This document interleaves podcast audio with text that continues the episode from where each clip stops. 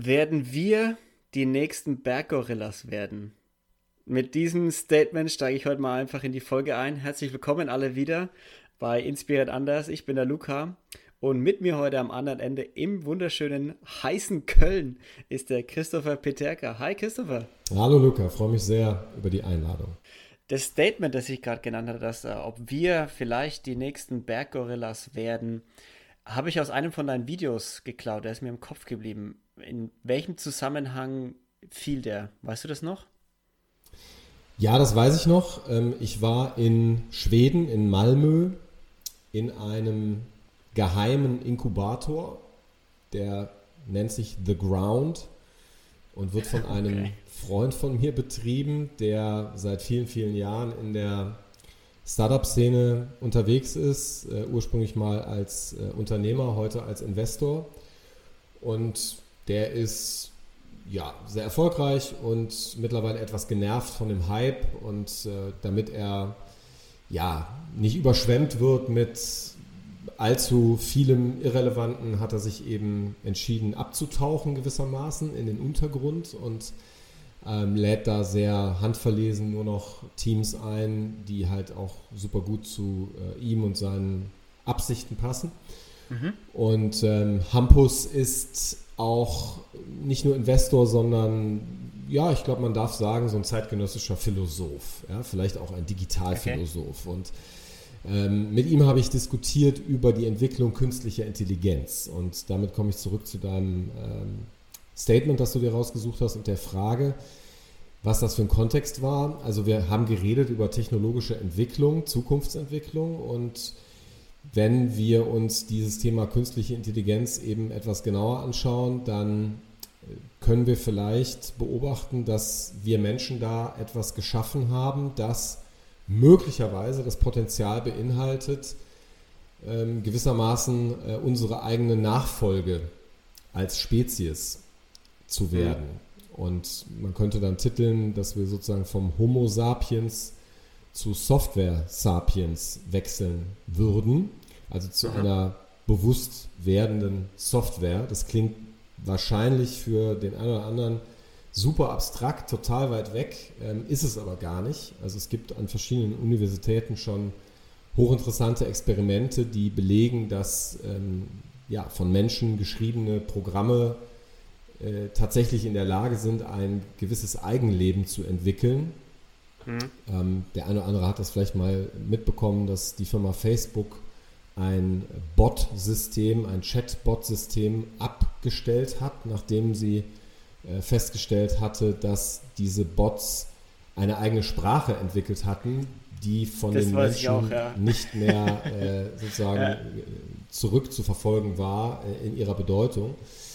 Und daneben gibt es eine Menge anderer Beispiele, aber ich will gar nicht so tief in die technischen Details eintauchen. Also interessant äh, wäre eben die These, ob wir unseren eigenen evolutionär-biologischen Nachfolger im Grunde gerade schaffen mhm. äh, in Form dieser Systeme. Äh, denn dazu kommt ja auch, dass wir mit dieser Technologie zunehmend verschmelzen. Und das beginnt schon damit, dass wir Smartphones benutzen, dass wir Smartwatches benutzen, dass wir unsere Wohnungen, unsere Büros, unsere Autos, unsere Fahrräder, was auch immer, eben mit immer mehr Sensoren vollstopfen. Ähm, das Netz wird eben immer dichter, gewoben.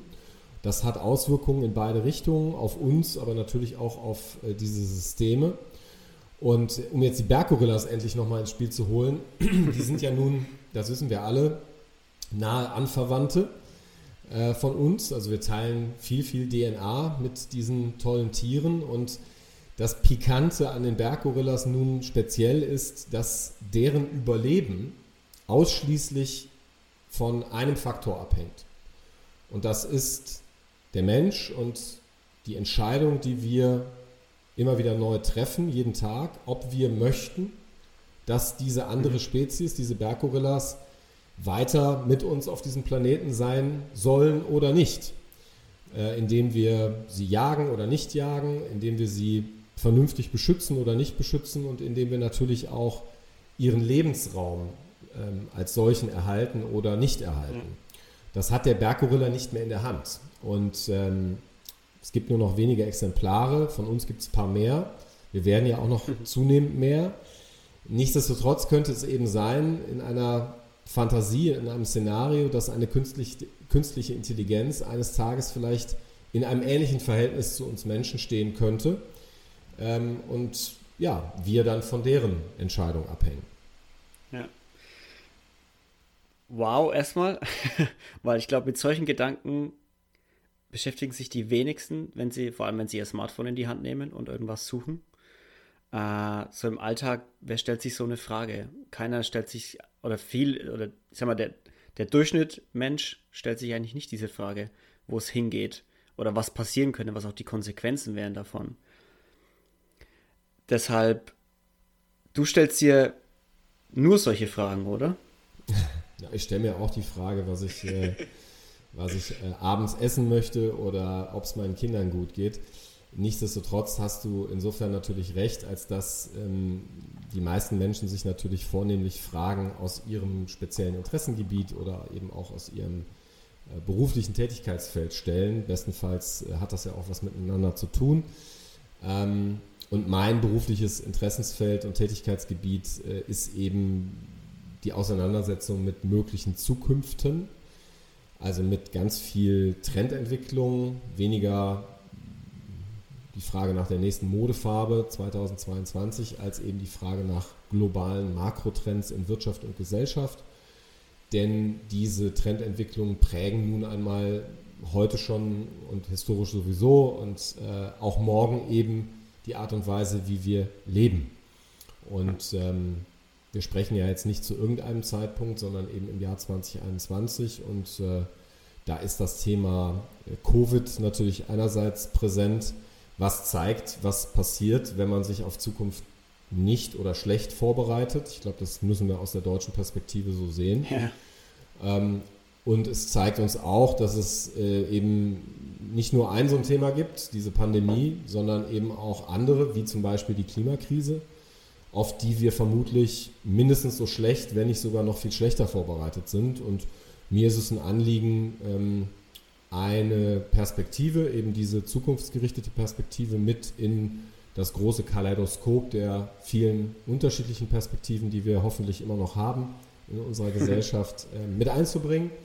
Und damit verdiene ich tatsächlich auch meine Brötchen. Also ähm, ja. meine AuftraggeberInnen sind Unternehmen, die sich Gedanken machen darüber, ähm, wie sie auch zukünftig ähm, weiter erfolgreich sein können und der ein oder andere hat es eben schon gemerkt, dass ein schlichtes Weiter so dabei wenig hilfreich ist, sondern dass es gut und richtig ist, sich zu inspirieren mit ähm, solchen Szenarien, mit Ideen, mit Fragen darüber, wie Zukunft aussehen könnte.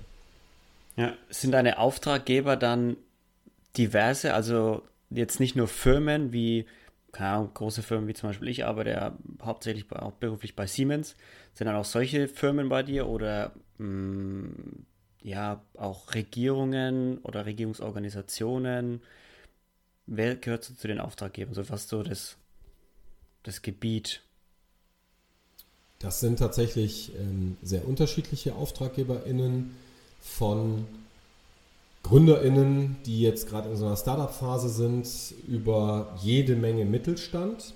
Das ist ja eine mhm. schon etwas deutsche Spezialität, also dass wir so viele Unternehmen haben, die auch zum Teil seit vielen Generationen schon völlig unbekannt irgendwo am Ende der Welt gefühlt ähm, was ganz Tolles tun und vielleicht sogar weltweit da die Besten sind, bis hin zu teilweise Konzernen, wobei das äh, eigentlich äh, ein Thema der Vergangenheit ist, weil meine eigentlichen AuftraggeberInnen sind nicht Firmen, sondern Menschen, die ah, okay. in und für diese Unternehmen arbeiten, so wie du auch. Ähm, also nicht als mein Auftraggeber, sondern eben als Beispiel. Ähm, denn eine Firma entscheidet ja nichts, äh, also in der Regel noch nicht. Es gibt zwar auch schon sowas wie ähm, autonome, digitale Softwarefirmen, die ihr Eigenleben führen, aber das sind nur ganz, ganz wenige. Die meisten Firmen bestehen ja tatsächlich aus Menschen, aus Teams, aus Organisationen, aus Strukturen. Und da gibt es dann eben vor allem meist in der Führungsetage hin und wieder jemanden, der die eben auch sagt, hey, wir müssen aus der Filterblase raus, wir müssen uns äh, Rat holen, wir müssen uns Impulse holen. Und äh, das äh, liefern wir dann branchenübergreifend, länderübergreifend. Ähm, und über die Jahre hat sich herauskristallisiert, dass das nicht nur Leute sind, die jetzt diese bestimmte Perspektive entweder nach vorne oder nach hinten haben, mhm. sondern eben auch Menschen sind, die ja eine gewisse Weltanschauung mitbringen, die gewisse Werte mit uns teilen. Ja, ich habe mal so ein bisschen Studiengänge durchgeschaut und mal ein bisschen überlegt und auch mal so auf der, auf der Bundesagentur für Arbeit äh, Ausbildungsgänge äh, angeschaut, Ausbildungssachen, die man äh, so aus, sich ausbilden lassen kann. Da war jetzt nichts dabei, was irgendwie in dein, in das geht, was du jetzt gerade beschrieben hast. Wie, wie wird man das? Wie kommt man dazu? Ist das alles Selbststudium? Hast du irgendwas studiert, gel gelernt oder hast du dir alles selber beigebracht? Oder wie kam es dazu bei dir? Also die kurze Antwort ist äh, tatsächlich ähm, offiziell autodidaktisch. Mhm. Die etwas ähm, differenziertere und vielleicht auch interessantere Antwort ist, dass ich aus äh, wohlbehüteten familiären Verhältnissen zunächst einmal schon in der gymnasialen Oberstufe mit der Erwartung an mich selbst äh, gelebt habe und auch dann raus in die weite Welt sozusagen gegangen bin, dass ich wohl studieren würde müssen. Ähm, mhm. Das war eben so ein naheliegendes Konzept. Und ich habe dann an den Universitäten Köln und Düsseldorf auch diverse Semester verbracht und habe mir die Betriebswirtschaft dort in Köln angeguckt und ähm, in Düsseldorf dann noch die Politikwissenschaften, Sozialwissenschaften und Medienwissenschaften. Habe allerdings ähm, dann eines Tages die sehr äh, befreiende Entscheidung getroffen, dass ich äh, diese Studien an diesen Universitäten in der Form nicht mehr fortsetzen möchte. Mhm. Ähm, was mir insofern leichter gefallen ist, als das vielleicht für den einen oder anderen die ein oder andere äh, möglich ist, weil ich eben auch schon seit meinem im Grunde 16. Lebensjahr ähm, hauptberuflich äh, so beschäftigt war, dass ich davon leben konnte. Und äh, für viele ist ja diese Qualifikation an der Universität gewissermaßen so ein zumindest gefühltes Eintrittsticket äh, in die ja. Arbeitswelt. Wobei ich gerade in den letzten Jahren äh, viel zu oft auch von jungen Menschen gehört habe, dass sie sich, während sie noch studieren, fast schon davor gruseln, in diese Arbeitswelt eintreten zu müssen und händeringend nach Möglichkeiten suchen, dieses Studium zu verlängern. verlängern. Dann macht man einen Master oder ja. ähm, vielleicht noch äh, eine, eine, Promotion oder man studiert nochmal was Neues. Ähm, also bei mir war es mhm. tatsächlich die Mischung aus ähm, sehr früher selbstständiger Tätigkeit und mhm. ähm, dann einem selbstgewählten äh, Lernweg.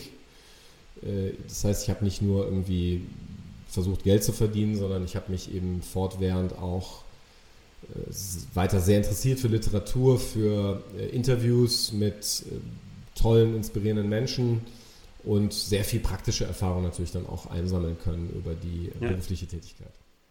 Und was hast du mit 16 angefangen? Also was hast du da gemacht? Ein Schulfreund von mir und ich, wir haben am schwarzen Brett einen Aushang gefunden. Da wurden BetreuerInnen gesucht für eine Wanderausstellung zum Thema Internet. Das war damals, Mitte der 90er Jahre, etwas sehr Exotisches. Mhm. Und wir haben uns gemeldet und qualifiziert. Unsere Eltern hatten eben Computer zu Hause und auch ein Modem, mit dem man sich in dieses ominöse Internet einwählen konnte. Hat zwar wenig gedauert wahrscheinlich, aber ging. Es hat gedauert, es hat äh, auch fürchterliche Geräusche von sich gegeben, aber ja, äh, es ging und wir haben dann zu horrenden Preisen ähm, zum Horror unserer Eltern dann da eben auch viel Zeit verbracht. Und dann waren wir in dieser Wanderausstellung. Und da war alles aufgebaut, was damals die Technik zu bieten hatte. Also es gab schon sowas wie Videokonferenzsysteme, äh, es gab ähm, die schnellsten Internetverbindungen, die man damals hatte und Lange Rede, kurzer Sinn, ähm, das war ein paar Wochen lang dann für uns total schön, weil wir uns frei bewegen konnten in diesem Internet. Wir hatten viel Zeit, die wir da verbringen konnten, ohne dass da irgendeine Kostenuhr lief für unsere Eltern oder uns selbst. ähm, aber irgendwann haben wir dann uns umgeschaut und gemerkt, hoppla, wir sind ja da alleine.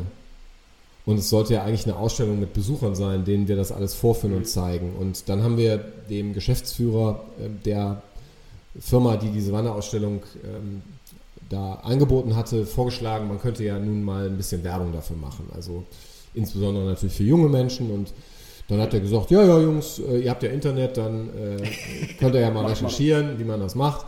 Wir hatten ja äh, buchstäblich als Schüler der gymnasialen Oberstufe keine Ahnung. Und dann haben wir ihm ein Konzept hingelegt ähm, und er sagte, ja, ist ja alles ganz nett, aber da fehlen ja die Preise. Was kostet mich das denn? Ne? Ich bin ja hier ein Wirtschaftsunternehmen. Und dann mhm. haben wir verdutzt geguckt und sind wieder zurückgegangen zu unserem Internet und dann haben wir dann weiter recherchiert und dann haben wir irgendwann da auch ein paar Preise drunter geschrieben und ähm, ja, dann hat er gesagt, macht. Und wir so, wie, macht? Ja, das ist gut. Also es gefällt mir, das Konzept ergibt Sinn und äh, die Kosten kann ich auch tragen. Und dann hat er uns äh, sozusagen äh, eine Doppelrolle zugewiesen und er hat gesagt, ihr seid jetzt nicht mehr nur Hosts und Betreuer in dieser Ausstellung, sondern ihr seid jetzt auch noch quasi meine Werbeagentur. Und wir waren ja damals 16 und haben gedacht, hoppla, also wenn es so einfach ist, dann äh, machen wir das jetzt öfter. Warum sollen wir jetzt noch Zeitungen austragen oder Getränkeregale im Supermarkt auffüllen? Ähm, wir sind jetzt Werber, wir, sind, wir gründen jetzt eine Agentur. Unsere Eltern haben uns einen Vogel gezeigt, haben gesagt, werdet erstmal schön 18. Das ähm, geschah und dann haben wir tatsächlich gegründet und haben eine Kommunikationsagentur betrieben die dann auch in den ersten zwei Jahren schon siebenstellige Umsätze verzeichnete. Ähm, das Wirklich? ist nicht zu, wow, nicht, nicht zu verwechseln mit siebenstelligen Gewinnen oder gar sechsstelligen ja, Gewinnen. Aber trotzdem. Ähm, ja, es ging was. Und äh, das hatte, glaube ich, damit zu tun, dass damals schon der ein oder andere so geahnt hat, dass ein schlichtes Weiter so, ne, also keine Ahnung, Anzeige schalten oder irgendwie, weiß ich nicht, ein Schild an die Tür nageln, dass das halt nicht mehr reichte. Und ja. ähm, wir haben uns dann auf äh, Jugendkommunikation insbesondere äh, konzentriert und haben dabei unter anderem die erste ähm, Jugendsparkasse, die gleichzeitig auch ein Telekommunikationsshop war, äh, bauen dürfen. Ähm, mit der Net Cologne in Köln und mit der Tele Lev auch in Düsseldorf. Und das war total spannend, weil sich da eben schon zeigte, dass diese Technologiethemen ähm, überall sozusagen äh, eine Rolle zu spielen begannen. Also in dem Fall halt in der Finanzindustrie und damals noch beschränkt auf diesen hippen Jugendbereich. Und wenn wir jetzt mal vorspulen ins Hier und Jetzt, dann glaube ich, brauchen wir uns nicht darüber streiten, dass Technologie und insbesondere natürlich Internet überall eine Rolle spielt. Und zwar eine ganz gewaltige Rolle. Ja die unser Leben ja förmlich auf den Kopf stellt. Und ähm, ja, so bin ich dazu gekommen und habe dann einfach auch gemerkt, dass diese Arbeit mit Menschen und äh, in der Praxis mit viel Entscheidungsverantwortung und natürlich auch Risiko mir einfach riesigen Spaß macht und ähm, dabei bin ich geblieben. Habe dann noch ein paar andere Unternehmen gegründet. Äh, viele davon gibt es auch nicht mehr. Also da gehörte auch viel Scheitern dazu gar nicht irgendwie jetzt mit großem Drama, wo man dann irgendwie die dicke Bauchlandung macht, sondern einfach so, dass man mhm. auch merkt, nach vielleicht drei Jahren, das hebt nicht so richtig ab und bevor man das jetzt krampfhaft irgendwie weitermacht, ist es auch völlig in Ordnung dann zu sagen, komm Deckel drauf, das war den Versuch wert, ja. ähm, aber das lassen wir jetzt auch wieder. Aber also ist es, weil ich kann mir vorstellen, wenn man was gründet, dann ist man ja davon überzeugt, so okay, das das ist es, das, das, das, das will ich machen oder das wollen wir machen. Und dann nach ein paar Jahren zu sagen, wenn es nicht ganz läuft, oder so nicht, abgeklärt und erfahren zu sein, zu sagen, okay, come on, nicht durchpushen hier, sondern das war's nicht. Nächste Idee. Das ist schon, schon sehr erwachsen, weil viele sagen ja auch, viele Unternehmer oder Unternehmensberater sagen auch, ne, du musst, du musst dem ganzen Ding mehr Zeit geben, das wächst noch. Also ist ja immer so eine 50-50-Entscheidung. Ich mache mir an der Stelle tatsächlich größere Sorgen um ein Thema, das viel diskutiert wird, so seit vier, fünf Jahren. Das ist das Thema Fehlerkultur. Mhm. Ähm, das steckt ja da drin. Also äh, darf man Fehler machen oder nicht und äh, was passiert danach?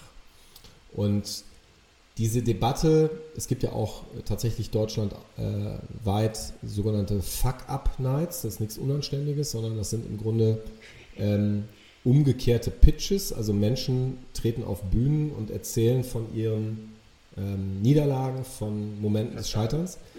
Ähm, die ist mir mittlerweile etwas suspekt, weil sie mir eher so eine Art Feigenblatt äh, Zirkus zu sein scheint, wo man mal so tut, als ob man das verstanden hätte, ähm, dass zum Leben eben auch das Scheitern dazugehört, während eigentlich unten im Maschinenraum dieser deutschen ähm, Arbeitskultur und auch der ja, Vorstellung davon, was Erfolg bedeutet, die Niederlage und der Fehler immer noch was Schmutziges sind, immer noch was Verbotenes sind, immer noch was, was man eigentlich lieber unter den Teppich kehrt.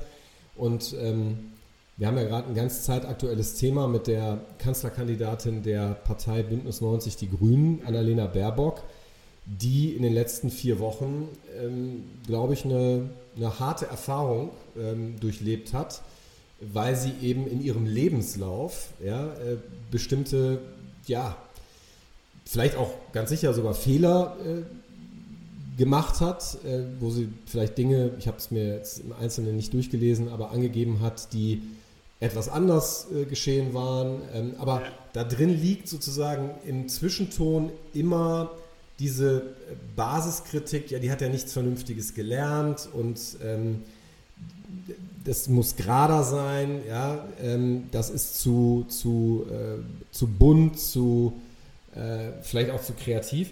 Aber zurück von, von ihr wieder zu deiner Frage. Ähm, ich denke, es wäre echt cool, wenn wir uns viel früher, also schon in der Grundschule und auch in der weiterführenden Schule darüber unterhalten würden, dass Lebenswege und auch Berufskarrieren eben Umwege brauchen, damit sie auch zufriedenstellend sein können. Ja. Ähm, sicher gibt es diese äh, Menschen und auch diese Karrieren, die gerade verlaufen und wo das auch wunderbar für alle passt. Ich glaube aber, dass in der großen Mehrheit äh, Menschen äh, nicht in der Lage sind, mit einem Zertifikat aus irgendeiner Akademie dann äh, direkt von A nach B zu springen, sondern dass sie eben ihr Leben, ihre Lebenszeit auch dazu nutzen müssen, äh, Dinge auszuprobieren und dann zu lernen, ja. was funktioniert für sie, was funktioniert nicht für sie oder was funktioniert jetzt für mich, aber vielleicht später nicht mehr und umgekehrt.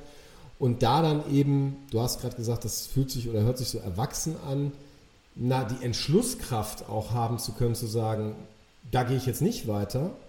Das finde ich, sollte nicht sein, was man erst irgendwie zur Mitte oder vielleicht sogar in einem späteren Verlauf seines Lebens äh, kann, äh, sondern was man von Beginn an ähm, auch testen sollte.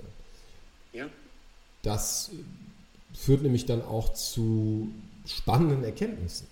Ja? Also warum soll ich mich knüppeln und bis zum Burnout prügeln in irgendeinem Job, den ich zwar formell ausüben kann, weil ich das Wissen habe und weil ich die Qualifikation habe, vielleicht sogar die Genehmigung, wenn ich merke, dass mich das unglücklich macht. Und vielleicht merke ich das auch gar nicht daran, dass ich Bauchschmerzen habe und dass ich irgendwie ähm, da depressiv zu Hause in der Couch hänge, sondern daran, dass ich ähm, diese Unzufriedenheit in einer wahnsinnig materialistischen, ähm, ja fast schon Wut ausübe, weil ich mir immer mehr kaufe. Ja? Dann das zweite Auto, das dritte Auto, äh, noch eine äh, Reise irgendwo hin. Und meine Güte, nichts gegen schöne Dinge und auch gegen schöne Reisen, aber ich glaube, wenn man sich mal so im Stillen fragt, ja, habe ich das eigentlich gerade wirklich mitbekommen, wo ich war? Also habe ich das genießen können oder war das einfach nur ein weiterer Strich auf der Liste, ja, der Städtetrips oder sowas? Da wird der eine oder andere schon vielleicht zustimmen können und sagen, ja, stimmt schon. Und da sind wir dann wieder im Jahr 2020 oder auch 2021 in der Pandemie. Tat schon ganz gut, auch mal auf Pause zu drücken. Ne? Und ähm, das hat, glaube ich, ja nichts damit zu tun, dass wir nicht intensiv sein können und wollen und das Leben in vollen Zügen genießen, sondern dass wir ähm, ab und zu schon gut daran tun, mal uns wirklich auch einen Schritt zur Seite zu stellen, auf uns selber zu gucken und zu fragen, tut mir das gut, wie ich da lebe und ähm, bin ich ja. das oder ist das ein altes äh, Ich oder was ist eigentlich mit einem neuen Teil, ja. der gerade irgendwie erwacht ist und äh, neugierig schnuppert und sagt, also ich habe jetzt zwar Jura studiert und bin da auch total gut drin, aber eigentlich interessiere ich mich doch irgendwie mehr für was auch immer, Softwareprogrammierung, Biologie, Schmetterlinge, ich weiß es nicht. Ja? Und dann den Mut haben zu können, zu sagen, hey, es ist nie zu spät, sich dafür zu interessieren, das finde ich ist eine ähm, wichtige Überlegung, die man sich auch früh total. mal ähm, gönnen darf. Ja, total. Also ich bin vollkommen bei dir. Ich sehe das, ich sehe das genauso wie du. Und ich finde auch, man sollte, wenn man, wenn man merkt, okay, hey, das ist einfach nicht das Richtige, dann sollte man das auch abbrechen und aufhören und was anderes anfangen. Ich denke mir nur, wenn ich so an meine, wenn ich an sowas denke, kommt mir immer ein was aus meinem Leben in, in den Sinn und das ist, als ich meine Ausbildung angefangen habe, dann hieß es von allen Seiten, du fängst die an, aber du machst die auch zu Ende, damit du erstmal was hast.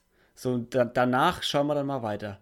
So nach dem Motto, als würde man dann irgendwie total abgebrannt auf der Straße landen und Horrorvorstellungen und nie wieder auf die Beine kommen. Das ganze Leben wäre vorbei, wenn man jetzt diese Ausbildung nicht abschließt und äh, das dann macht.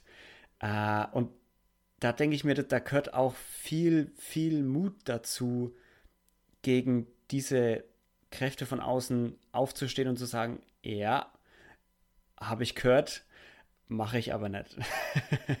ja, also meine persönliche Erfahrung, Luca, ist, äh, dass die Kräfte eigentlich keine Kräfte von außen waren, sondern von innen.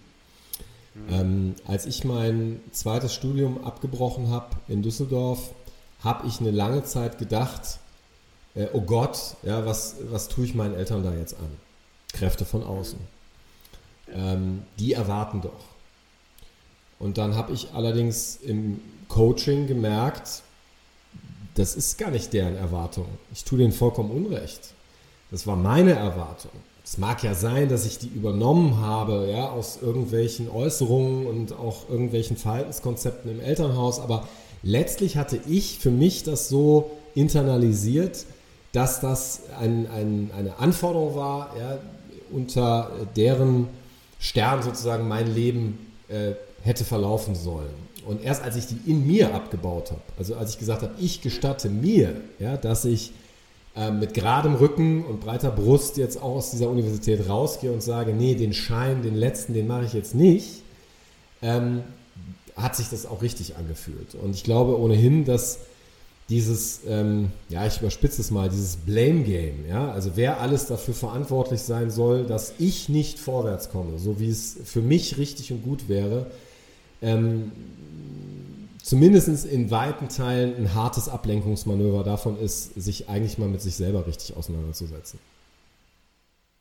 Bin ich bei dir, ja. Ich glaube, es ist auch, mit sich, sich mit sich selber beschäftigen, ist auch eins der, der schwierigsten Dinge oder der schwierigsten Hürden vielleicht, die man nehmen kann. Aber wenn man es wenn man's dann mal macht, sind, glaube ich, die Benefits schon unfassbar hoch, wenn man sich wirklich mal mit sich selber beschäftigt, so wie du schon gesagt hast, mal die die Bremse reinhaut, mal Stopp macht und einfach mal zur Ruhe kommt und sagt, was mache ich hier?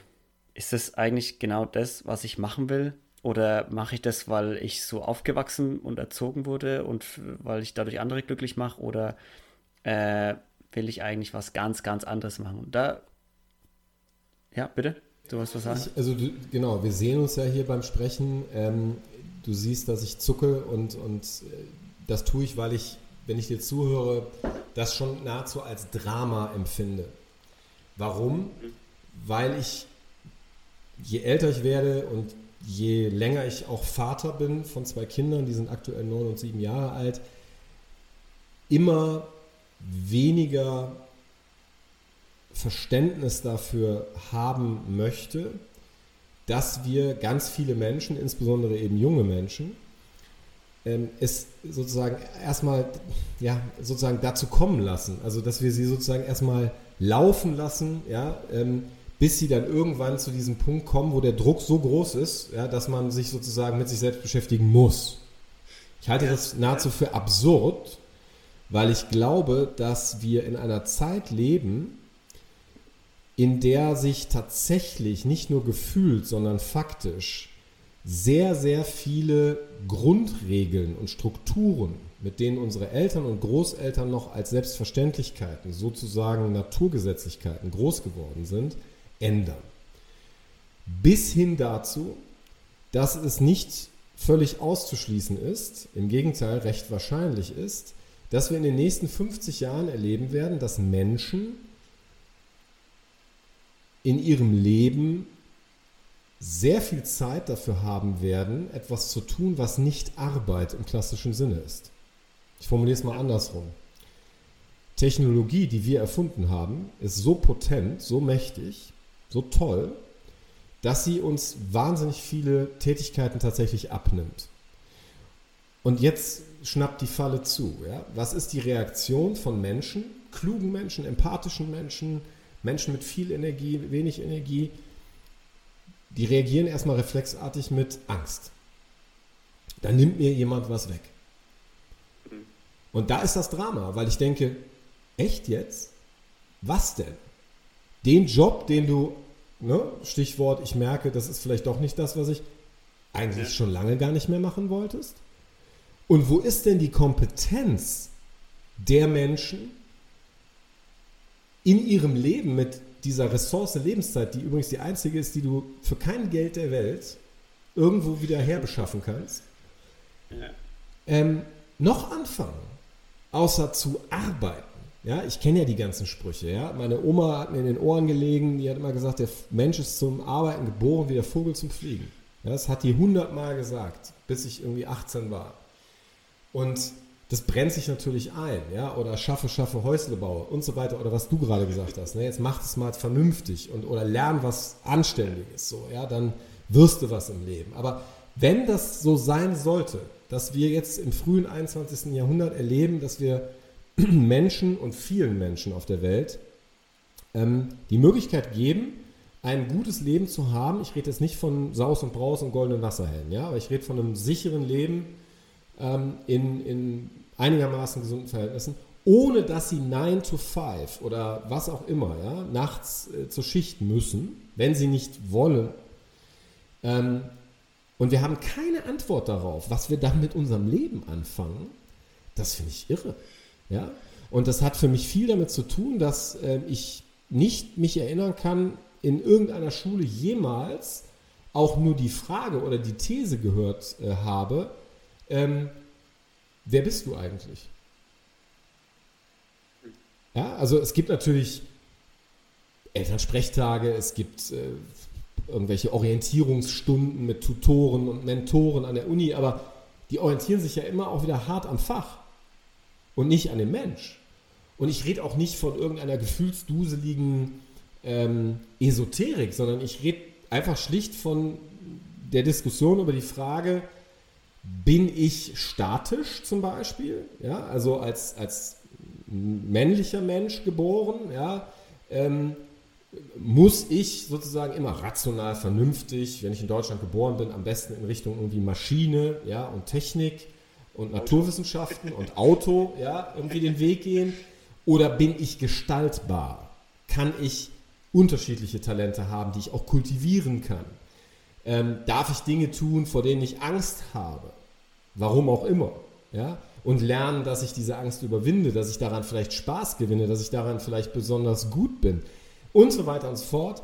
Ähm, niemand hat jemals in meinen klassischen, ganz normalen Grundschule, Gymnasium, Universität Formaten diese Fragen gestellt oder aufgebracht. Kein Lehrbuch, nichts, was ich gesehen habe. Und ich habe großes Glück gehabt, dass äh, ein ähm, deutlich älterer Geschäftspartner in einer Firma, die ich mit äh, 18 dann gegründet habe, mhm. der war damals 47, dass der das Thema Coaching mit reingebracht hat. Ja? Und einen, einen sehr guten Coach für uns drei Gründer waren wir gebucht hat und der da mit uns saß und der uns solche Fragen zum Beispiel gestellt hat. Und viele andere natürlich auch.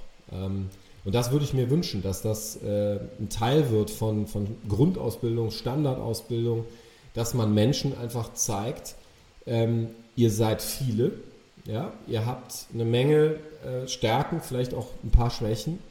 Ähm, ihr habt jetzt nicht nur einen Schuss frei, ja, mit einmal irgendwie ja. Ausbildung machen oder einmal studieren, sondern ihr habt, wenn ihr es gut anstellt und ein bisschen Glück habt, mal so irgendwas zwischen 75 und 85 Jahren, vielleicht auch manche länger, äh, mit eurem Leben was zu machen.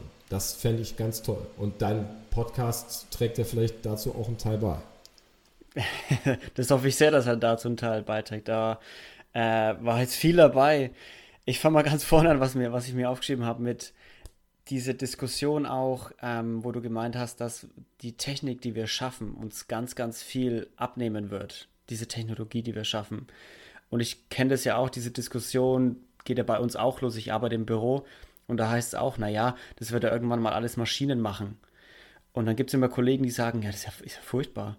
ich denke mir, hä, das ist doch cool. So, willst du die Arbeit machen? So, ist doch voll die Kackarbeit, muss man auf Deutsch zu sagen, so voll die Fieseles-Arbeit. Äh, also lass doch lieber irgendwelche logischen Aufgaben machen, die irgendwie viel schöner sind, als irgendwelche Zahlen zu kopieren und zu pasten. Äh, und das gleiche bei, kannst ja auf alle Jobs machen, so da wird ja fast kein Job davon von ausbleiben auf lange Sicht. Und auch, ich finde es immer diesen, diese Diskussion, auf der einen Seite sagen die Leute, ja, aber das ist doch, dann die nehmen mir ja meine Arbeit weg. So, die nehmen ja meine Arbeit weg. Was soll ich, das, ich, ich brauche doch meine Arbeit. Auf der anderen Seite kommen die Leute am Montag ins Büro und wenn du sie fragst, wie es ihnen geht, kommt die Antwort, naja, Montag halt, ne? Oder denkst du, naja, dann ist doch gut, wenn du vielleicht Montag immer in die Arbeit kommen musst. Jetzt beschwer dich doch nicht. so, das ist, ist so dieses, wo, wo die gleichen Menschen irgendwie nicht drüber nachdenken, was sie in der einen Situation sagen und was sie in der anderen Situation sagen, weil sie so fühlen. Und das finde ich immer, das finde ich immer interessant, das so zu sehen und dann auch mit den Leuten vielleicht mal zu sprechen, so, hey, aber wäre es nicht cool, wenn du Montag vielleicht nicht mehr kommen müsstest? Und die gleiche, gleiche Diskussion fällt mir auch immer auf bei, mal anderes Thema, dieses, äh, was öfter mal diskutiert wird, so ähm, äh, Grundeinkommen, so monatliches Grundeinkommen, was jeder bekommt. Weil dann auch immer von allen kommt da oder von sehr vielen kommt immer, naja, dann arbeitet da keiner mehr was. So, naja, und? Vielleicht arbeitet, also ich glaube nicht, dass dann keiner mehr was arbeitet. Es macht halt jeder, was er machen will. So, würdest du nicht gern irgendwie 1,5 jeden Monat bekommen? zur freien Verfügung? Ja, ich schon, aber ich würde auch was damit. Also, naja, andere, alle werden immer unter den Generalverdacht gestellt, dass dann, dass jeder grundsätzlich erstmal faul ist und dass jeder grundsätzlich nur noch auf dem, auf dem Sofa liegen würde äh, und dass, dass es furchtbar ist, wenn wir kein, kein, keine Arbeit mehr haben. Wir haben, wir finden immer was. Man findet doch immer was. Dann macht man, Ahnung, irgendwas mit Astrologie oder was einen halt interessiert. Äh, ist doch, die, die Freiheit ist irgendwie so. Ich habe immer Angst, dass die Leute, ich habe ich hab das Gefühl, dass die Leute so ein bisschen Angst vor dieser, vor dieser Freiheit haben, was dann wieder an deinen Punkt anknüpft. Wenn du zu viel Zeit hast und nicht weißt, was du damit machen sollst, weil du nicht weißt, was du damit machen willst, dann macht dir das erstmal Angst meine Theorie. Würdest du, würd, wär das, ist das was, wo du mitgehst oder hast du einen anderen Punkt? Nein, das ist sicher richtig, Luca. Ähm, und ich glaube, es, es, lohnt sich dann eben da genauer hinzuschauen, sich zu fragen, was sind das für Ängste, wo kommen die her? Und da gibt es sehr unterschiedliche Aspekte. Ähm, ich denke, der eine oder andere wird den Gedanken vielleicht kennen, ähm, man darf sicher Respekt, vielleicht auch Angst oder zumindest Ehrfurcht davor empfinden, ähm, was das hier alles überhaupt für eine Show ist. Ne? Also damit meine ich, was bedeutet die Existenz in diesem Universum? Ähm, das ist eine Frage, da erwarte ich von keiner Institution der Welt eine befriedigende Antwort drauf. Das ist etwas, das findet vielleicht in unserem Kopf statt oder auch nicht oder auch in unserem Herz oder Bauch und ähm, da muss, glaube ich, jeder und jede irgendwie für sich klarkommen. Ne? Vielleicht auch, ja, äh, in der Nähe einer Angst. Das ist in Ordnung. Ähm, die Evolution hat uns zu dem gemacht, was wir sind. Wir haben ein Riesenhirn, das kann deutlich mehr, als wir meistens brauchen und dann passieren solche Dinge. Das ist die eine Angst.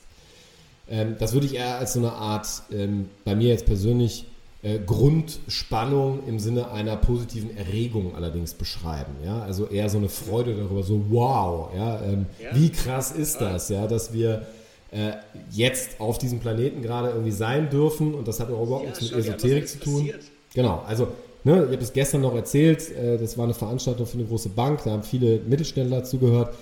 Äh, die Erde ist zwei Milliarden Jahre alt. Wir Menschen sind hier erst äh, seit, wenn man es in, in Erd Zeit rechnet, ein paar Sekunden.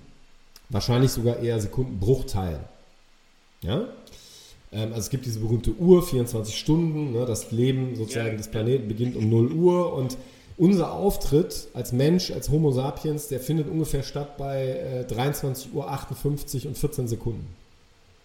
Ja, also das, das ist so die Bedeutung dieser Spezies für den Planeten. Und äh, wenn du das in noch größeren Kontext stellst, also irgendwie so aktueller Stand der, der Wissenschaften, äh, was eben jetzt äh, tatsächlich Astrophysik und so weiter anbelangt, dann ist die schiere Tatsache, dass wir gerade hier irgendwie einen Podcast aufzeichnen und dass, dass wir denkende Wesen sind, die miteinander sprechen können, extrem unwahrscheinlich und total irre, ja, in einem, in einem schönen, positiven Sinne. Absolut. Und das finde ich einfach cool und das äh, stiftet mir auch jeden Tag so ein bisschen, ähm, ja, eine Freude. Ne? Also ich setze mich da nicht hin und mache ein Kerzchen an, aber das ist einfach da. Ne? deswegen kommt es auch relativ leicht äh, so zur Oberfläche, wenn wir jetzt sprechen. Das zweite ist ähm, die Angst vor, ja, vielleicht auch ähm, Nonkonformität ähm, in Bezug auf das gesellschaftliche Bild, was wir vor uns sehen und natürlich damit verbunden auch, muss man ja mal klar aussprechen, äh, davor irgendwie wirtschaftlich durchs äh, Raster zu fallen. Ne? Also ähm, die, die Ökonomisierung unseres Denkens darüber, was ein gutes Leben ist, ist, glaube ich, sehr weit fortgeschritten. Also wer viel hat, ist auch viel wert. Das ist, glaube ich, so ein, so ein ähm, Paradigma, dem muss man nicht zustimmen, aber das ist, glaube ich, sehr, sehr mächtig. Ja, also das äh, sehen wir. Und ähm, was, wenn ich jetzt weniger habe? Was, wenn ich äh, einen Knick ja, in meiner Einkommenskurve erlebe? Wenn ich äh, plötzlich von, weiß ich nicht, äh, 80.000 auf 50.000 äh, Jahresgehalt oder was, nimm, was du willst, ja, die, die sind Variablen, ja, runtergehe.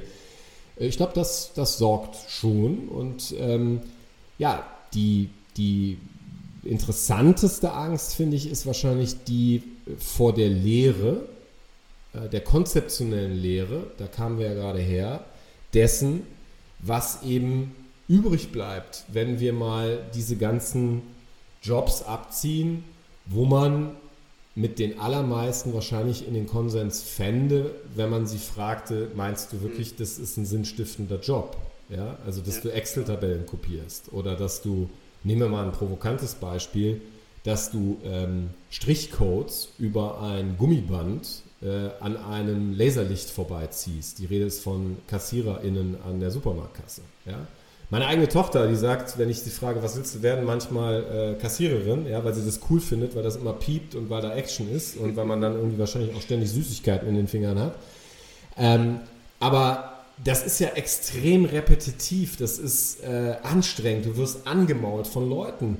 Und das ist ein Top-Beispiel dafür, äh, was jetzt passiert. Das, das ist ein Job, der wird verschwinden. Ja? Es sei denn, wir werden ihn künstlich subventionieren, so wie mal früher die Bergarbeiter. Und ähm, jetzt zu der Angst wieder zurück. Ja, was mache ich denn dann? Ja, so, wie finde ich Anerkennung von mir selber, von meinen äh, Freunden, meiner Familie, meinen Nachbarn? Ähm, wir diskutieren das äh, jetzt ein bisschen, aber erst auch seit sehr kurzer Zeit und wir tun es immer noch nicht auf einem Niveau, das auch nur annähernd an die Bedeutung heranreichen würde, mit der eben traditionelle Konzepte diskutiert werden. Ja, ich erwähne nur mal den Begriff, den fiesen Begriff, und da haben wir es schon, diese Konnotation der Arbeitslosigkeit. Ja? ja? Was? Du bist arbeitslos? Ja? Oh Gott! Ja, wir müssen dir helfen. Ja? Katastrophe. Ähm, und dann gibt es diesen Euphemismus äh, des Arbeitssuchenden, oder der Arbeitssuchenden. ja, und gemeint ist aber immer in Deutschland eigentlich im, im Kern dieser Formulierung ein Angestellten-Dasein. Ja?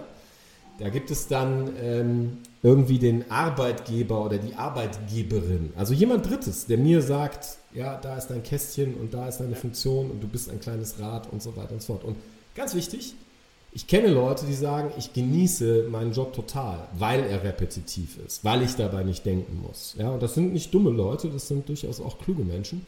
Vor denen habe ich maximalen Respekt, weil die das bewusst tun. Ähm, aber viele tun es eben nicht bewusst, sondern die sind halt in diesem Hamsterrad und befördern damit natürlich ein Konzept und auch ein System, äh, das unglaublich schädlich ist. Nicht nur für den Einzelnen, sondern für uns alle zusammen, ja sogar für den Planeten. Also mit der Art und Weise des Lebens und Arbeitens äh, richten wir diesen Planeten seit einigen Jahrzehnten in einer Geschwindigkeit zugrunde, die ist beeindruckend. Das war der erste Teil zusammen mit Christopher Peterka von Ganaka, seinem Think Tank. Wenn ihr wissen wollt, was in den zweiten 45 Minuten passiert, und ich kann es euch nur wärmstens ans Herz legen, denn wir reden über wahnsinnig spannende Themen und er gibt uns wahnsinnig tolle Insights aus seiner Erfahrung oder seiner Arbeit als Futurist. Dann seid gespannt auf den zweiten Teil und viel Spaß damit.